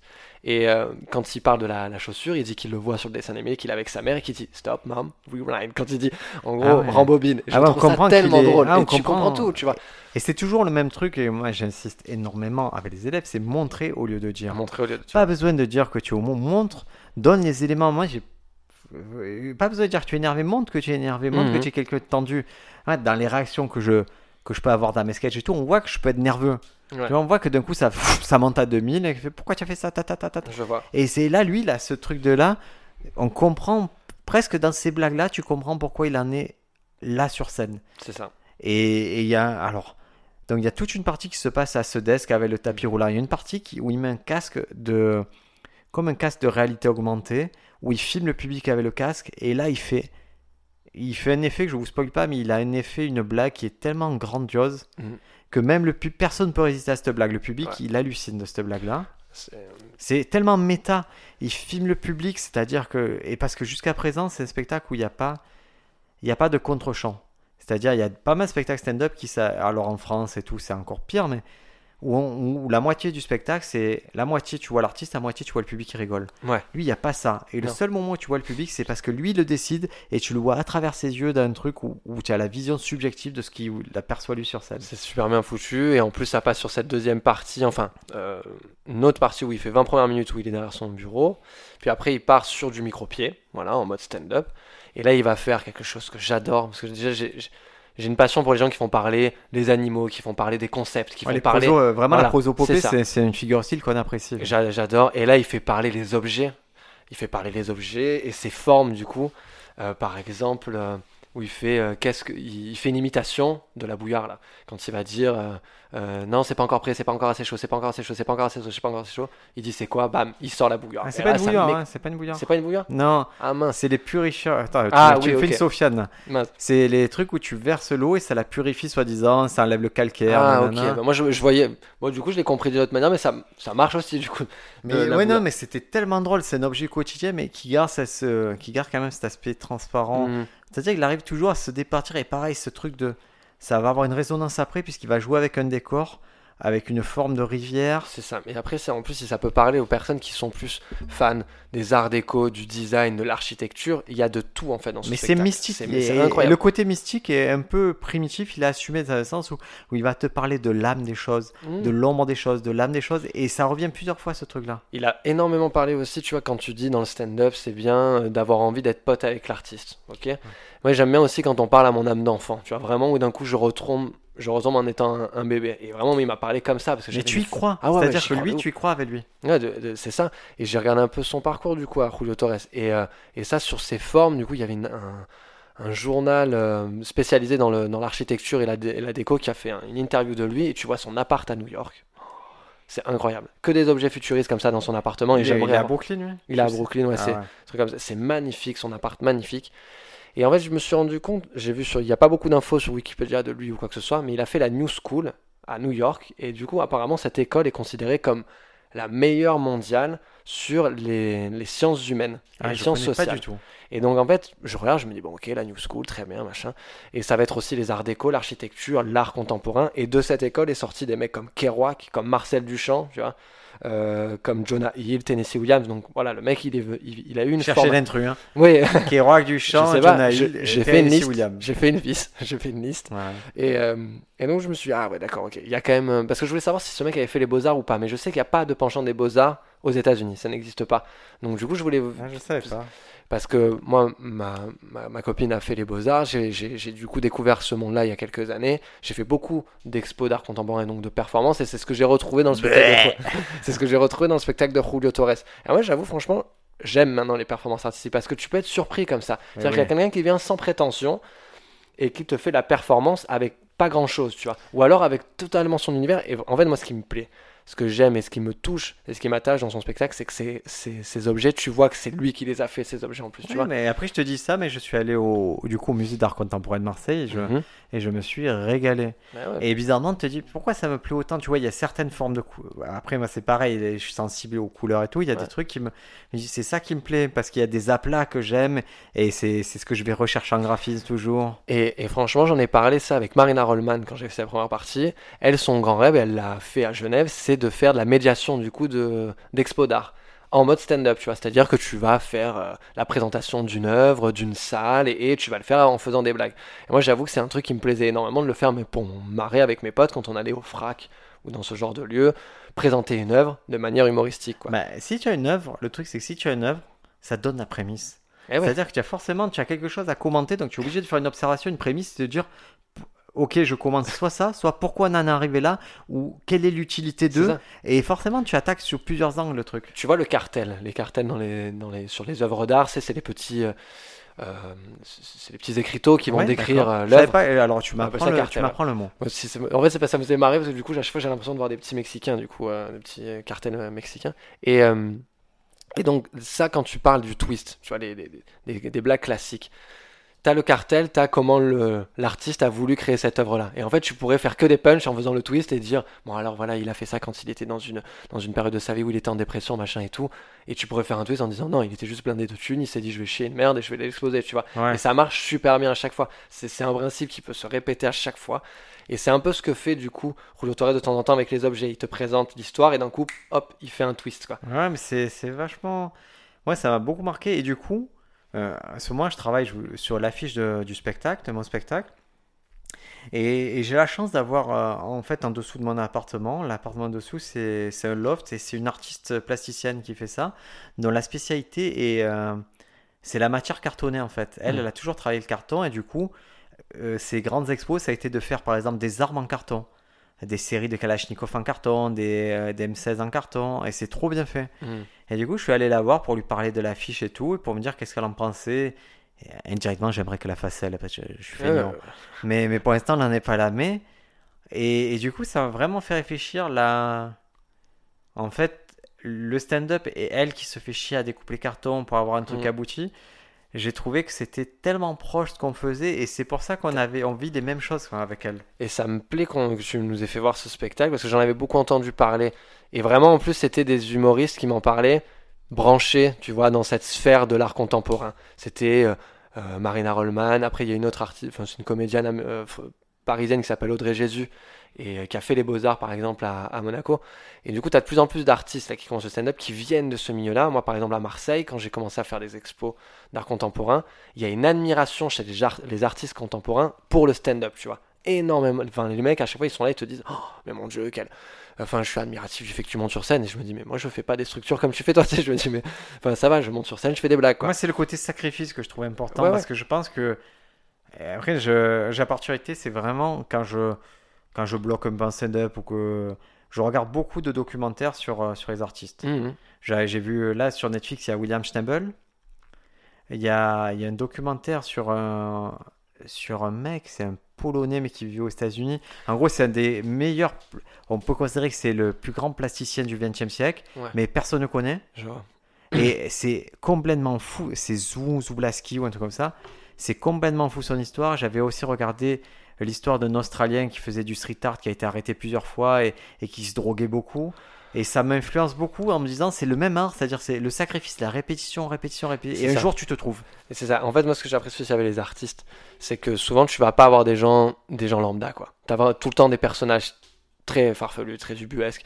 Je prends, euh, j'ai fait l'exposition de Jean-Michel Basquiat à la fondation de Louis Vuitton. Je connaissais pas du tout son art. Je savais deux trois trucs de lui. Et en fait, je voyais, il faisait des des, des, portes entières avec les écriteaux, toujours les mêmes écrits dessus. Et tu voyais des, fiches à lui quand il était dans son grand hangar où il travaillait.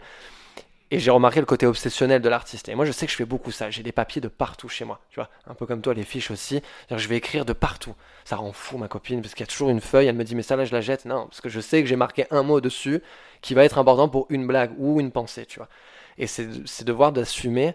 Ce qui est bien avec les artistes, c'est qu'ils assument totalement leur côté obsessionnel et leur. Euh, leur part sombre, comme on disait un peu aussi des fois, leur, leur, folie, quoi, et qui le ressortent ensuite parfaitement sur scène ou à un moment donné qu'il faut le qu'il faut l'exposer quoi. Bah, c'est différent, c'est que vraiment les plasticiens ils le figent. Ils le figent, oui. Alors que nous c'est ça reste vivant, mais je j'aime bien, j'aime, je trouve que c'est très proche. Tu utilises souvent ce mot patine que j'apprécie de plus en plus, c'est quand j'ai vu ma copine faire une structure où elle a mis deux semaines et demie à la faire, c'était que ça. Tu sais, toi, tu veux, tu viens la voir à son atelier, tu te dis bon, bah c'est bon, elle est finie, elle est belle, et toi, elle te fait non, et tu sais, elle va aller voir un détail qu'elle va aller scruter avec un, cru, un, petit crucifix comme ça.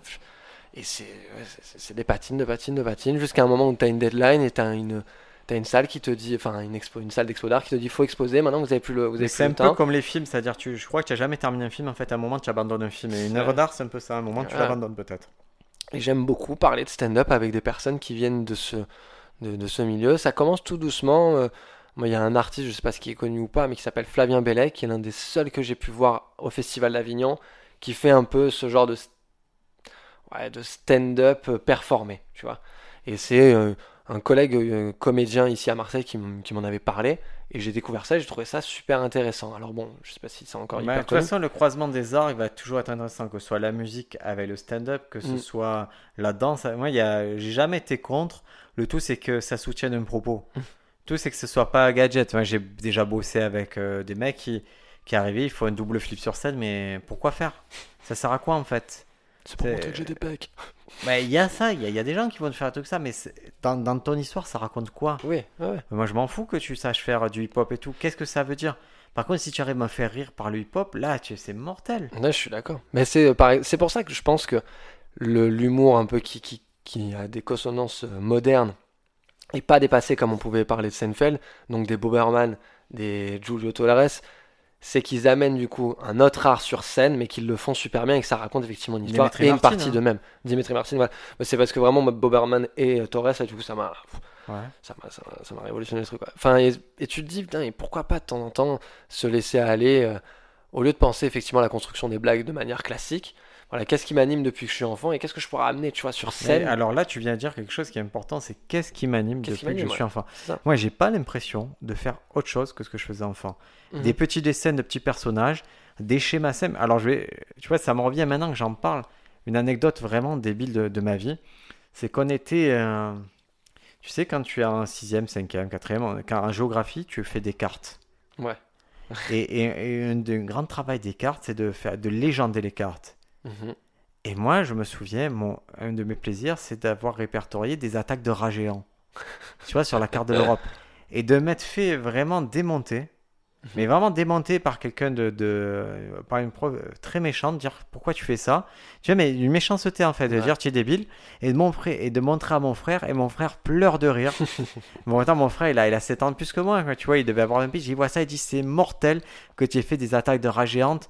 Et, et parce que ça se confondait, il y avait tout de sérieux, et tu avais ce truc-là, si tu faisais bien attention, tu te dis putain, il y a des rats qui ont attaqué ces endroits précis.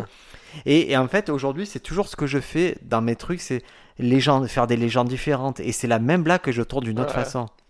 Et Non, ça- mais c'est- c'est hyper intéressant. Moi, je sais que ce qui m'anime depuis tout petit, c'est de me créer des mondes parallèles, tu vois.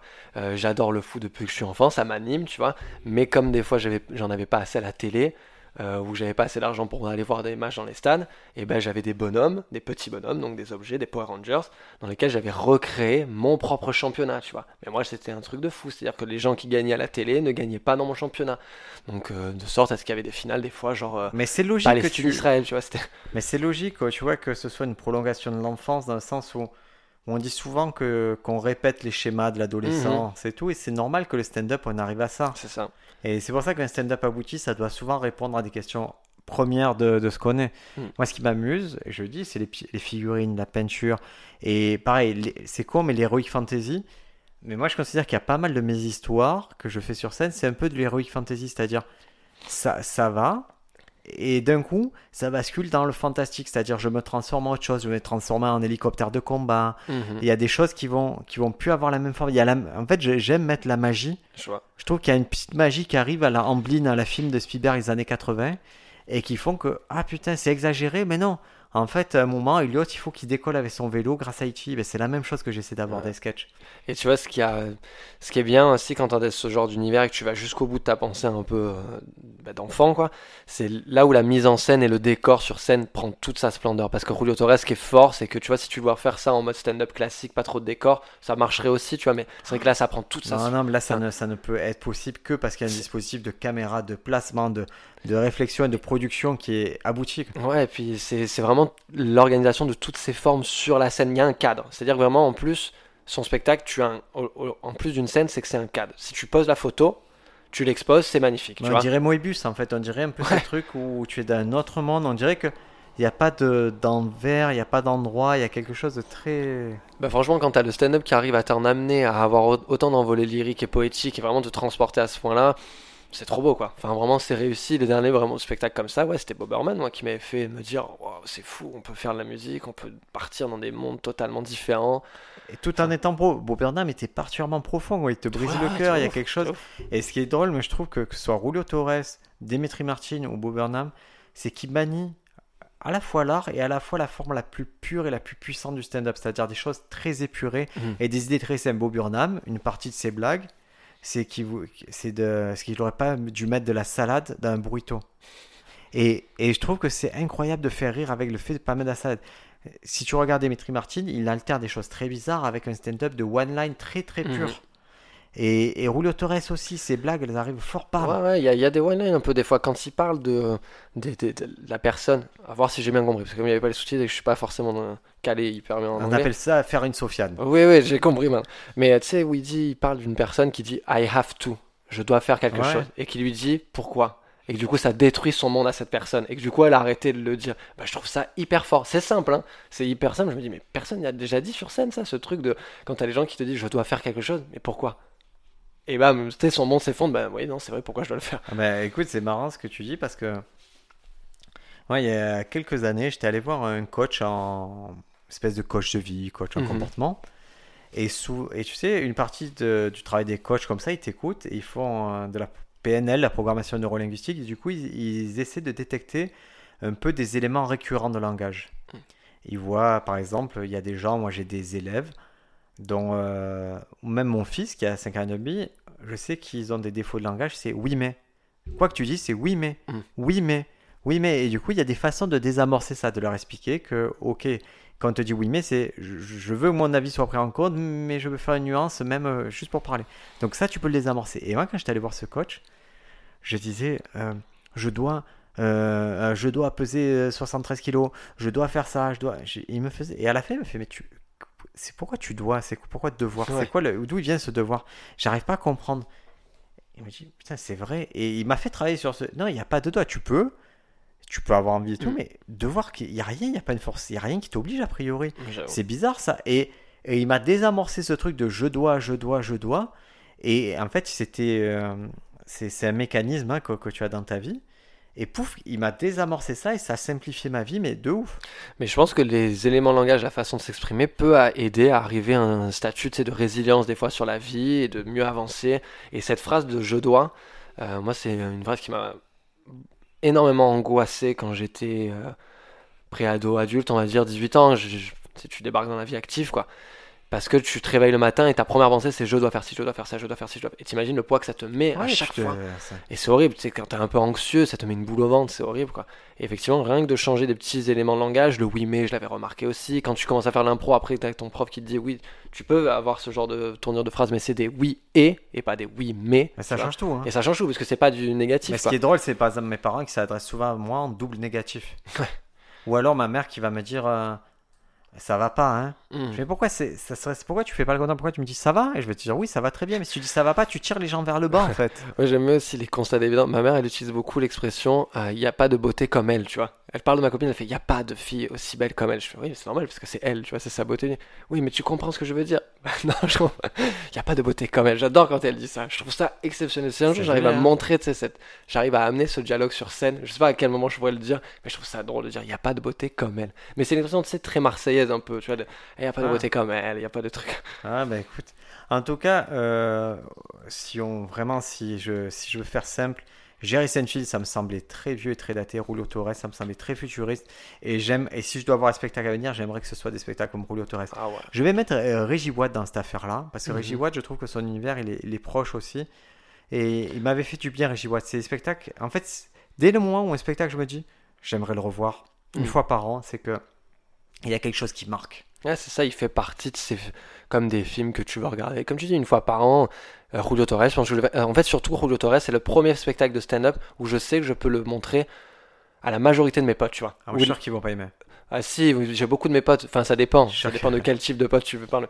Mais je, enfin là, tu vois, j'ai trop hâte d'aller montrer à toutes les, les potes de ma copine qui font de l'art contemporain, de leur montrer ce spectacle, tu vois. Et de dire, voilà, le stand-up en arrivé à ce stade-là aussi, tu vois. Tu peux avoir un mec qui arrive et qui bouleverse le métier, enfin, qui bouleverse un peu la pratique. et- Mais de la même façon, je trouve ça, tu vois, je trouve ça bien qu'il y ait tout. Par exemple, que Bert Kreschner, il arrive avec son gros ventre et qu'il fasse ses blagues de bof. Ouais. Je trouve ça cool et je trouve ça, je trouve que Mais c'est bien qu'il y ait tous ces aspects-là du stand-up qui soient représentés. Mais- Mais moi, mon appétence, maintenant, elle est vers ça. Ah mais je suis d'accord, mais c'est comme dans l'art, si tu prends l'art, t'as euh, la meuf ou le mec qui va vendre euh, ses bracelets qu'il a fait en, poil- en, en bois, qui, qui va vendre au marché tu sais, d'un village, et puis t'as celui qui va faire des expos d'art dans des grands lieux euh, comme le FRAC, quoi. Il y a de tout, effectivement, tu vas avoir des gens qui font du consumérisme, du, du tout venant, et puis t'as des gens qui vont vers des spécificités de monde à part, on va dire. Enfin là ouais, Ouais. spatio-temporellement parlant, c'était ouf quoi, Julio Torres, c'est dingue.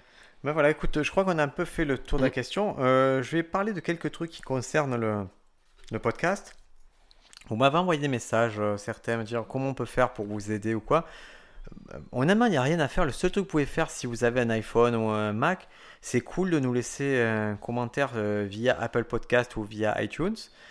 Euh, le Spotify, si vous écoutez sur Spotify, il n'y a pas ce système-là, donc c'est pas grave. Euh, nous, c'est c'est comptabilisé comme une écoute. Donc, mais si vous avez l'occasion de nous laisser un petit commentaire, ça nous aide. Parlez du podcast autour de vous.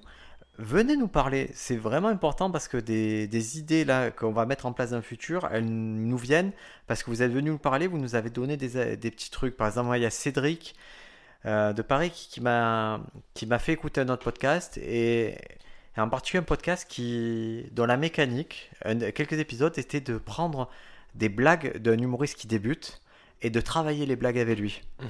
Et, de, et je pense que c'est quelque chose qu'on va faire. Donc si vous voulez vous prêter à cette expérience, euh, de travailler ces blagues avec nous, à, ben vous nous envoyez un petit message, on voit, vous nous envoyez après un petit fichier Word ou quoi, et on va étudier les blagues et on va voir ce que ça donne. Et surtout, c'est pas pour dire c'est bien, c'est pas bien, c'est pour y appliquer une grille de lecture que vous pourrez réappliquer vous-même dans vos sketchs.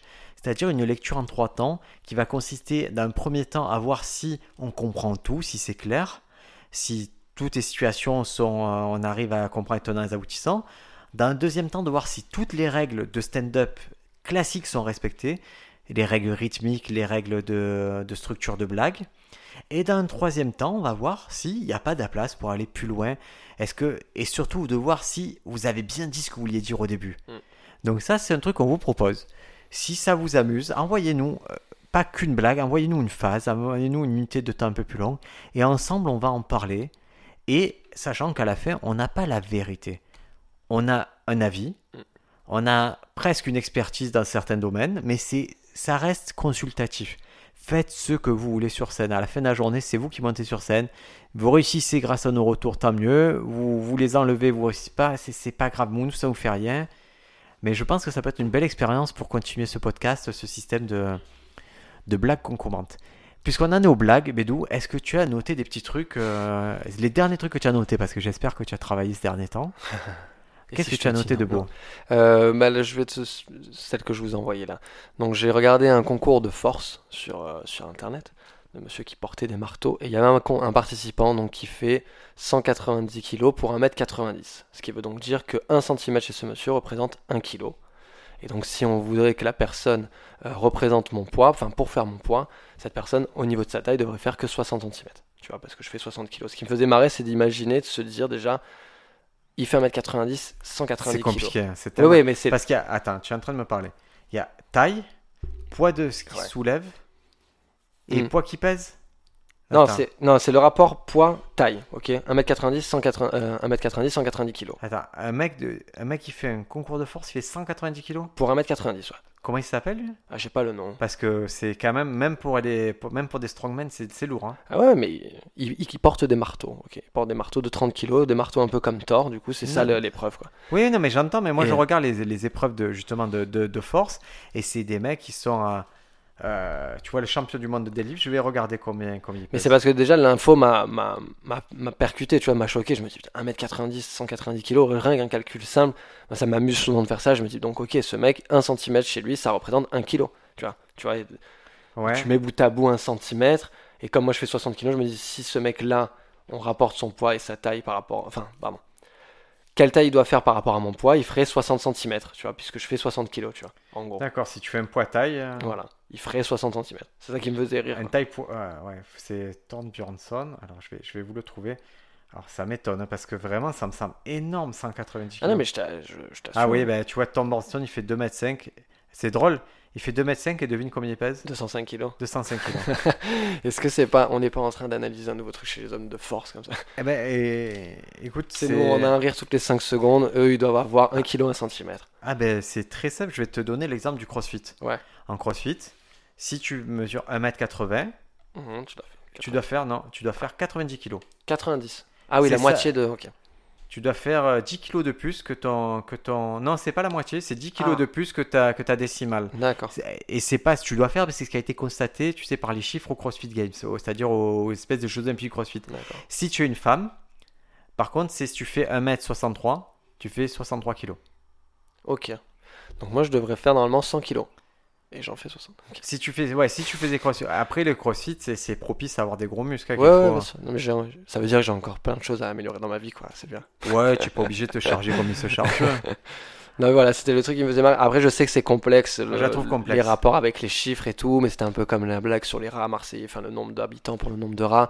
Ça me fait toujours rire de rire un peu, enfin de, de, faire jouer les chiffres un peu comme ça. Moi, moi, je pense que si tu veux que ça marche, ce type de blague, il faut que ce soit le postulat soit clair. C'est-à-dire que ce mm. gars-là, pour chaque centimètre qu'il mesure, il arrive à il pèse 1 kg pour chaque centimètre qu'il mesure. Mais je trouve ça déjà compliqué. C'est déjà compliqué, ouais. Parce que tu as mis ce rapport de force. En fait, maintenant, si je le prends froidement, quand j'ai réfléchi, en fait, le contexte de la force, je m'en bats. Ouais, bien sûr, ouais, je pourrais juste dire, il y a un mec, enfin, j'ai croisé un mec qui fait 190 km 90, ce qui veut dire, ça fait 1 cm pour 1 kg, enfin, ça fait 1 cm chez lui représente 1 kg. Et c'est ça qui me perdait, c'est que tu m'as mis sur une piste qui me, qui me sert à mm. rien en fait. Au final, elle a, aucun, elle a aucune résolution cette piste-là. J'avoue. Et donc ouais, ça me faisait. dire, après, je sais que c'est complexe, ça peut-être à amener sur scène. C'était histoire de, de, décrire. Ah si, si, il y a un truc qui est. Ah, si voilà, j'ai un sketch donc sur le ce que j'ai que j'ai appelé le 110 mètres et Bakoku, donc euh, qui est euh, un sketch où je parle du fait que je retourne faire du sport et donc euh, je fais du sport tranquille, donc de la marche et donc je me retrouve à faire une manif et que j'ai un sport un, professeur qui m'accompagne, qui est donc un agent de la BAC. Bref, on commence à courir. Et je, tu m'avais dit, euh, c'est quoi le postulat de pourquoi je vais dans une manif, tu vois. Et donc, le postulat, c'est pour faire deux, deux actions élémentaires chez moi, c'est marcher et me plaindre. Voilà, c'est les deux actions que je fais le plus facilement possible, c'est marcher et me plaindre. Et, donc, vous voyez, la mécanique, c'est la mécanique entre nous, c'est pourquoi, c'est de la maïotique. C'est mm. pourquoi tu fais ça. Tu me parles de manif, mais pourquoi tu serais une manif? Pourquoi les gens y vont et comment on analyse les gens qui y vont? Et là, c'est trop drôle que tu dises que pour toi, c'est se plaindre parce que tu as résumé un peu ce que les gens peuvent penser d'une manif et quand tu l'assumes, c'est encore plus drôle. Ah ouais, moi, ce qui me fait mal. Et puis, du coup, je me dis, ah, mais... donc les deux, les deux actions naturelles pour moi et que je sais faire, c'est marcher et me plaindre. Et je me dis, mais non, il y a des gens aussi qui savent pas marcher. Alors que se plaindre, tout le monde sait se plaindre, tu vois. Il y a on n'a jamais vu croiser quelqu'un tu sais, qui sait pas se plaindre, tu sais, en manif, genre, ah, non, tout le monde sait se plaindre, tu vois. À minima, tout le monde sait le faire. Tu peux ne pas savoir marcher. Par contre, tu sais te plaindre automatiquement. c'est pas mal ça faire. Donc voilà, je suis reparti sur cette, euh, sur cette idée-là, et donc ça serait donc après de le mettre en scène, d'avoir une personne en manif qui ne sait pas se, tu vois, qui ne sait pas se plaindre, parce que de faire quelqu'un qui sait pas marcher en manif, c'est pas très drôle, ça peut être. Euh, non, mais le mec qui sait pas se plaindre, c'est super drôle. Le, le mec qui sait pas, qui comme il faut, qui fait. Ouais. Est-ce qu'on a déjà croisé quelqu'un qui ne sait pas se plaindre Tu vois ce que je veux dire? C'est le truc le plus naturel, je pense, de l'être humain, c'est se plaindre. Même les gens les plus gentils, la plainte, c'est assez simple, quoi. C'est de dire, il y, a quelque, y a quelque chose qui me fait chier, tu peux pas mal le faire, quoi, te plaindre. Ouais, c'est marrant, c'est pas celui-là, il est drôle. Donc il y avait ça, et après, euh, je revenais un peu, mais ça c'était ton idée, je, pour la mise en situation, de, c'est de recevoir les grenades de désencerclement alors qu'il n'y a pas de cercle, tu vois. moi, je trouve ça drôle. Bah, c'est toujours les mêmes histoires de forme. Hein. Tu me dis des cercle, il faut qu'il y ait un cercle. Et ce qui est drôle, c'est qu'en plus, c'est quoi la technique pour les CRS pour, euh, pour en gros endiguer une manif? C'est la NAS. Et la NAS, c'est le fait de créer des cercles, tu vois, de créer un cercle autour d'un attroupement pour que les gens se disent, pour que les gens soient, soient contenus. Alors qu'après, eux, ils envoient des, des, grenades de désencerclement. Après, je fais, je fais une petite parenthèse. Quand je dis montrer au lieu de dire, si vous dites que vous allez en manifestation, quand vous allez donner la teneur de la manifestation, on va comprendre qui vous êtes aussi. Quelle partie, entre guillemets, politique, quelle, mhm. quelle est votre sensibilité sociale. Donc, vous n'avez pas besoin de dire, oh, je suis gaucho, je suis bobo et tout. Non, on vous dit, mhm. je vais à tel. Et on comprend, et c'est ces grilles de lecture qu'il faut donner. Au lieu de tout annoncer, soyez subtil, donnez des grilles de lecture. Franchement, c'est à les manifestations et prendre des risques parce que c'est risqué aujourd'hui dans les manifestations, il faut le dire. C'est que vous avez un engagement sociétal et, et ça, ça en dit long sur vous. Mhm. Et j'avoue que mais ça, c'est un peu les réflexes que tu as quand tu débutes. Et quand je revois les vidéos de ce sketch, parce que c'était vraiment quand je commençais, quoi, il y a vraiment ce truc de justification de dire pourquoi je vais en manif, mais sans le montrer, quoi. C'est vraiment le disant. Je parlais des effondrements de la rue d'Aubagne à Marseille et tout ça, alors que bon, mais il suffit juste que j'allais à la marche blanche en mémoire à Zineb, enfin, au, disparu de la rue d'Aubagne, ça suffisait, quoi. Voilà, ça montre mon attachement à une ville, à, et euh, mon désaccord avec politique. Au lieu, de dire ce qui est évident, c'est pas normal, la nana qui a eu ça, et on Non, on a, ça va, on a compris, il y a personne qui est d'accord avec le fait que des, des immeubles s'effondrent et qu'il y ait des gens mal logés. Quoi. Et après, je, vous en avais parlé du fait que. Ah oui. Euh... Actuellement, je me, rends, je me rends compte que les cadeaux que fait mon beau-frère à ma sœur, c'est les cadeaux que j'aimerais que ma copine me m'offre. Donc, euh, des robots ménagers, euh, des voyages à Venise et, et des escarpins, quoi. Et euh, je me dis comment est-ce que je peux trouver une solution pour que ces cadeaux s'inversent, tu vois, puisqu'étant donné que je peux pas assumer euh, une idylle avec mon beau-frère. Et donc après, j'explique, enfin, j'ai pas encore la suite, tu vois, de Mais tu as, l'histoire. as le postulat et tu as ce truc postulat, qui est ouais. intéressant, Mm. cette espèce de jalousie et, et qui, qui connaît. Est-ce que tu as le même goût que ta sœur ou est-ce que c'est lui qui Ouais. te connaît Tu vois, il y a un truc. J'aime- J'aimerais qu'il y ait un espèce de fil rouge d'amour, d'amour Ouais, impossible ouais, entre drôle. mon beau-frère et moi, quoi. C'est ça qui est drôle. Mais il y a, Ce qui est y a drôle parce qu'à la base, une espèce de bromance bizarre. Hein. Ouais, ouais, sur- enfin, surtout si je vais dans la véracité de l'histoire, c'était à la base mon, mon dealer de, de cannabis, en fait, ce mec. Et du coup, il s'est retrouvé avec mon beau-frère après. Je me dis, est-ce que je peux pas revenir sur ce truc, tu vois? Aujourd'hui, j'aimerais qu'il m'offre des, des romos ménagers, tu vois. Ouais, mais ce qui est drôle, c'est qu'en plus, tu me disais qu'il- qu'à l'époque, tu faisais pas trop payer aussi. Tu vois, Oui, que- bah, que tu bah, à partir du moment où en fait il est venu, on m'a dit bon voilà, c'est le copain de ta sœur, il venait me serrer la main et quand il me serrait la main, bon c'était cool. Et euh, ouais, c'est cool, c'est bien. ouais ouais, je me dis ça peut. Mais ça, c'est ton ancienne vie puisque tu as profité euh, ben, des événements et confinement pour arrêter de fumer et prendre soin de ta santé. Exactement. Je vais être un homme nouveau sur scène. Et moi, j'ai pris le pari que, que dès le moment où le stand-up va rouvrir, vous allez fumer avec Sofiane et C'est vous très- plein de. C'est très très dur. J'avoue que j'y pense, tu vois. euh, J'ai participé aussi au micro ouvert du Barbès la, la, la semaine dernière. Et ben tu vois, le fait de, de retrouver l'émulation de la scène, un peu le stress. C'était pas la scène en plus, hein, c'est con, mais eh ben, j'avais trop envie de fumer une clope, quoi. Que moi, je sais que si on parie, ça va être très clair. On va aller, on va boire un coup. Du coup, je vais, je vais mettre Allez, les miennes, je vais c'est mettre mes tournées et je vais poser un paquet de Marlboro sur la table. Ah, et là, c'est fini parce que vous serez un peu chaud. Allez, c'est bon, c'est pas grave, on te doit les sous parce qu'après deux coups, vous êtes plus là. et voilà. Pff, Bah ouais, écoute, mais Allez, je te dis un peu ce que j'ai mis. Euh, il y a deux jours, j'ai il y, y avait une mythe qui volait d'appartement, je l'ai écrasé et il y a mon fils qui est arrivé et fait Qu'est-ce que tu as fait? Pourquoi tu as fait ça? Tu aimerais qu'on t'écrase, toi? J'ai dit Ben ouais, si j'étais une mythe, j'aimerais qu'on m'écrase, qu'on mette faire ma vie de merde. tu vois, une mythe, ça sert à rien. Et je, je me dis, dans la prochaine vie, je serais mieux que ça, quoi. Ça marche super bien à chaque fois ce côté ton fils qui arrive, enfin qui devient un protagoniste de pourquoi t'as fait ça? Ah, mais ça, c'est. Alors, je vous le dis, pour n'importe quelle blague, en gros, dans, dans votre vie de stand-up, la contradiction, quand quelqu'un amène l'élément de contradiction, vous demande pourquoi, ça marche. Mais oui, ça marche parce que ça fait le twist. Tu me l'avais dit sur la vanne de- la vegan. Tu m'avais dit, il faudrait qu'elle te parle comme si c'était un enfant. De euh, et si j'étais, si toi t'étais, euh, si, si moi je voulais recontextualise bien Oui, parce pardon. que tout le monde connaît pas ton, ton, Donc je fais une blague sur Netflix. Non, pardon, non, pardon, mais je fais une blague sur une végane qui euh, ne comprend pas pourquoi je mange de la viande. Je lui explique pourquoi. Et euh, je lui dis qu'en gros, je préfère. Elle me dit, mais t'aimes, le goût des animaux morts? Je lui dis, bah, je- j'essaie de les manger vivants, c'est compliqué. Et après, elle me dit, ouais, mais ça te fait marrer.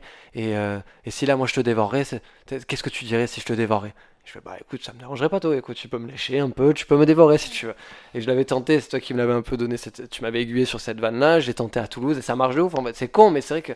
C'est, très enfantin qu'elle arrive et qu'elle me dit mais pourquoi tu fais ça tu vois? C'est ce enfantin, c'est enfantin Et surtout, quand tu l'analyses avec euh, le prisme un peu plus adulte, tu arrives à le désamorcer. Tu vois, moi, le côté, je l'ai dit 100 fois en plus de mon fils, j'ai déjà fait pleurer parce qu'une fois, je sais plus, il avait écrasé dans la cour d'école des araignées, ils avaient testé, des fourmis, ils avaient été punis pour ça. Et j'avais dit, j'aimerais, toi, qu'on t'écrase. Et je Mhm. voyais que ça le, ça le branchait pas. Du coup, j'ai franchi le cap psychologique de dire, Mais tu sais, cette, cette fourmi, elle avait une maman et un papa, et là, ils pleurent leur bébé et tout. Et lui, ça l'avait fait pleurer. Mais bah, c'est mon plaisir aussi de le faire pleurer sur des tu bêtises veux comme dire ça. que tu fais des inceptions à ton fils quoi en fait Ah, j'adore ça. Ouais, ouais. Là, on est sur un troisième niveau de rêve avec. euh, avec Ah bah, tu l'as vu tout à l'heure, tout à l'heure quand, quand tu es arrivé à l'appart. En fait, mon fils, il voulait une histoire qui faisait peur la dernière fois et du coup, je lui ai raconté le, le pitch de- du film Evil Dead. Et ça me fait rire parce que ça, ça le fait pas flipper, pas flipper, pas flipper, jusqu'à un moment où il y a un détail que je peux pas prévoir qui va le faire flipper à mort et qui va lui faire péter un câble. Là, le détail, c'était qu'il y avait une femme enfermée dans une, dans, dans une cave et que le héros, il se faisait couper la main qu'il a remplacé par une tronçonneuse. Et maintenant, dès que je lui fais vu, vu, vu, il a peur, il crie, il s'énerve. Si vous avez des doutes sur l'éducation de Briac avec ses enfants, après en termes de stand-up, c'est parfait. Quoi. Ah, mais là, là moi, je m'étais dit, je parlerai pas de forcément du confinement et tout, mais quand même, je, je m'aperçois qu'il y a une partie de, des blagues est tellement drôle, le fait que je pense que peut-être j'étais en dépression, quoi, mais à tout le début du confinement, tous les premiers jours, il venait dans mon lit le matin, à 8h30. Dès le matin, dès qu'on se réveillait, je faisais, tu sais, ton, ton copain Ilan, il a pas survécu. hein. et, et le pire, c'est sa, c'est sa petite sœur, là, tu l'aimais bien. Ah, Elle est morte aussi, hein. désolé. Et donc, et tous les jours, c'était cynisme, mais c'était dark comme blague, Ouais. c'était hyper dark, et je me dis, bon, je le renforce. Ouais, mais c'est pas. Écoute. Allez, j'ai noté une autre petit truc pour finir, une observation, c'est que si tu envoies un mail avec rien dedans, euh, on va te dire, euh, souhaitez-vous envoyer ce mail sans corps? Si tu, si tu mets, si tu écris quelque chose dedans et que tu l'envoies, on te dit, est-ce que vous voulez l'envoyer sans objet? Oh putain, c'est cool. Il y, a, y a le corps et l'objet, et il y a quelque chose qui est intéressant si tu dis euh, j'ai fumé un joint, dans ce mail, si le mail, le corps de ce truc, il veut dire vous n'avez pas mis pièce jointe. Ah, d'accord, avec le Et je trouve ça fou, ce triptyque de qui est que qu'un mail soit constitué d'un corps, d'un objet et d'une pièce jointe. C'est comme s'il y avait le papa, la maman et l'enfant. Il y a quelque chose de très intéressant dans, dans cette affaire-là. Ouais, mais surtout que maintenant, il y a, une- ça va de plus en Enfin, il y a une évolution technologique au niveau des mails euh, Google. Hein. Les- avec les propositions maintenant, carrément, tu pourrais commencer juste par je et faire tout un mail avec ça. Tu dis je, suis disponible de telle heure à telle heure, tu vois. C'est c'est incroyable. les réponses automatiques, Les réponses automatiques, bah, ouais, ça, c'est les. c'est- Je C'est sais pas ça, ça va arriver sur scène, tu vois, mais. Puisque ça, de toute façon, c'est une scène du quotidien. Vraiment, le coup des mails. Moi, je me suis rendu compte aussi, des mails que je recevais. C'est, c'est- Si tu vois, si en gros, tu devais analyser ma personnalité par les mails que je recevais, ça serait, ça serait particulier, quoi.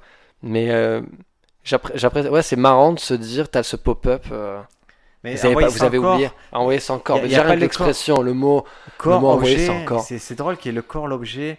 Et, et, et dans toute cette affaire, c'est qui le destinataire? Tu vois, il y a quelque chose de. Une fois que tu as le corps, l'objet, pourquoi il y a un destinataire au corps, l'objet? Vraiment, Il y a se tout poser un- la il question. Ouais, il y a tout un côté euh, de vocabulaire aussi lié au mail, la signature. Euh, Il y a tous ces trucs-là, tu vois. Et le CCI, tu vois, la Le CCI, copie cachée invisible. Mhm. C'est incroyable, c'est-à-dire que tu peux avoir un clone, et ce clone, tu en as honte, il y a quelque chose qui est vraiment trop marrant dans ça. Et, et le parallèle, après, ça m'est venu euh, en parlant, c'est quand tu sais que tu, tu veux te connecter à Internet et que ça marche pas, du coup, ta page euh, de Google Chrome, elle t'affiche le, le dinosaure. Ah, Et tu as le dinosaure, et tu et tu t'éclates, vraiment, c'est un jeu qui est nul. ah tu parce que moi je l'ai découvert cette semaine. hein. Ah C'était un jeu. c'est- ça- ça fait Mais moi je le savais pas. Alors, du coup, tu as ce truc-là. Et donc, quand tu le découvres, c'est hyper gratifiant. C'est un Ah truc ouais, de fou. Ton monde, il, ton monde, il explose. Tu vois, Ouais, c'est ouais. cube, c'est n'importe quoi. Tu joues à ce jeu qui est. Et tu dis, ce jeu, il a été programmé par Google, qui est quand même la plus grosse entreprise au monde aujourd'hui. Mhm. C'est un jeu, il est nul. Il a, il a les graphismes sont horribles et tout. Mais il est sympa quand tu joues. Et il y a que deux actions c'est sauter des cactus et, et esquiver des pteranodons. Mais il est plaisant. Et ce qui est paradoxal dans ce jeu, c'est que on te fait patienter jusqu'à avoir Internet. Et quand tu as Internet, ça t'enlève ce jeu. Et il y a quelque chose de. Ce retour à la réalité, il est horrible. C'est-à-dire, tu as enfin obtenu ton Internet, mais tu as perdu le truc qui t'amusait vraiment dans la vie. C'est ça, mais je crois, est-ce que c'est pas. Il est pas drôle, enfin il est bien ce jeu parce qu'en gros, tu l'as à partir du moment où tu n'as pas accès à quelque chose, tu vois?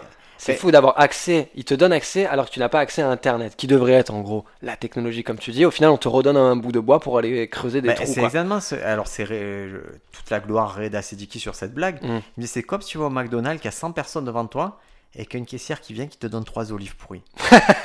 Ouais, mais t'es trop content. tu es content, mais par contre, quand tu arrives enfin et que tu peux commander, tu dis je voudrais des olives, et non, ça c'est. Eh ouais, ça, tu n'as plus le droit. C'était que quand tu étais dans la galère, quand tu les as donnés.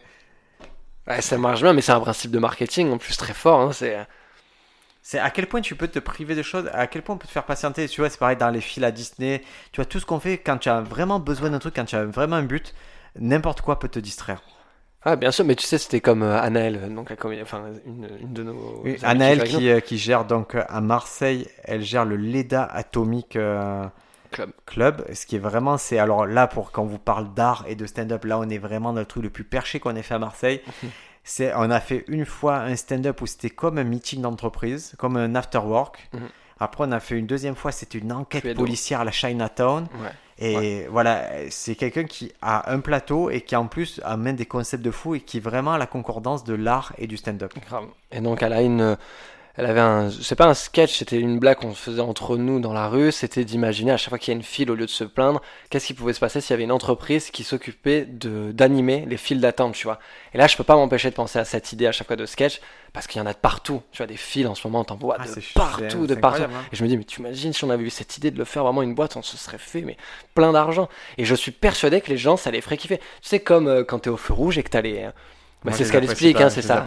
C'est non mais c'est sa blague, elle dit en gros euh, Ah ceux ouais. qui ont inventé cette société, c'est les gitans quoi, tu vois. Ouais, Et euh, mais au final moi quand j'étais gamin, et ben des fois j'étais déçu que le feu vert commence parce que je voulais voir le mec Ah, finir de le gars- jongler. Si tu as le gars qui jongle, Eh ouais. c'est incroyable. Ben, c'est la ça. seule performance que tu qui est drôle. Ben, moi je trouvais ça trop cool. Pas celui qui vient avec, euh, je te parle pas des personnes qui viennent avec les les, les essuie enfin les essuie-glaces. Ouais, ça se fait un peu moins, ça se fait un peu moins. Écoutez, c'est euh, sur ces euh, propos euh, antiques ziganes de, de, de Bédou à Benjamin Réchemier. Super, super. N'hésitez pas à l'insulter.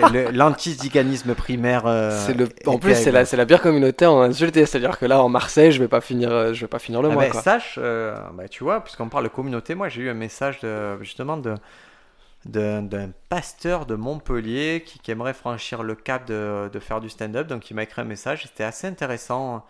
En fait, tu aperçois que ça peut toucher n'importe qui.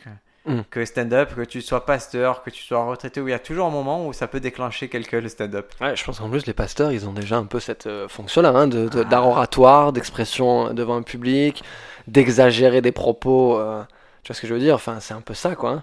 Ouais, et c'est voilà, c'était un petit big up à ce, monsieur de Montpellier.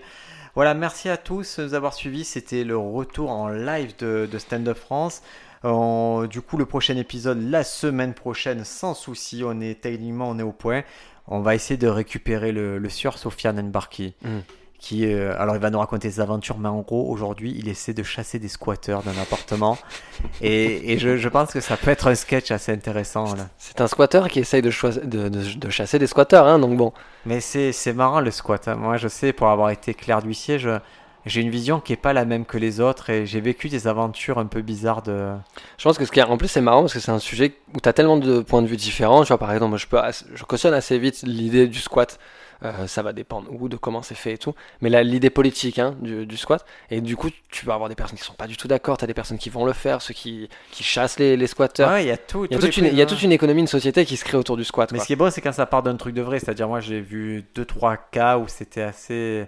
où c'était intéressant, tu vois. j'ai passé très bonne soirée dans des squats. Hein. Ah non, moi je, je, je, ne, je ne squatte pas Bédou. voilà les amis. Ouais. Les amis, c'est tout pour cette semaine. À la semaine prochaine. À plus.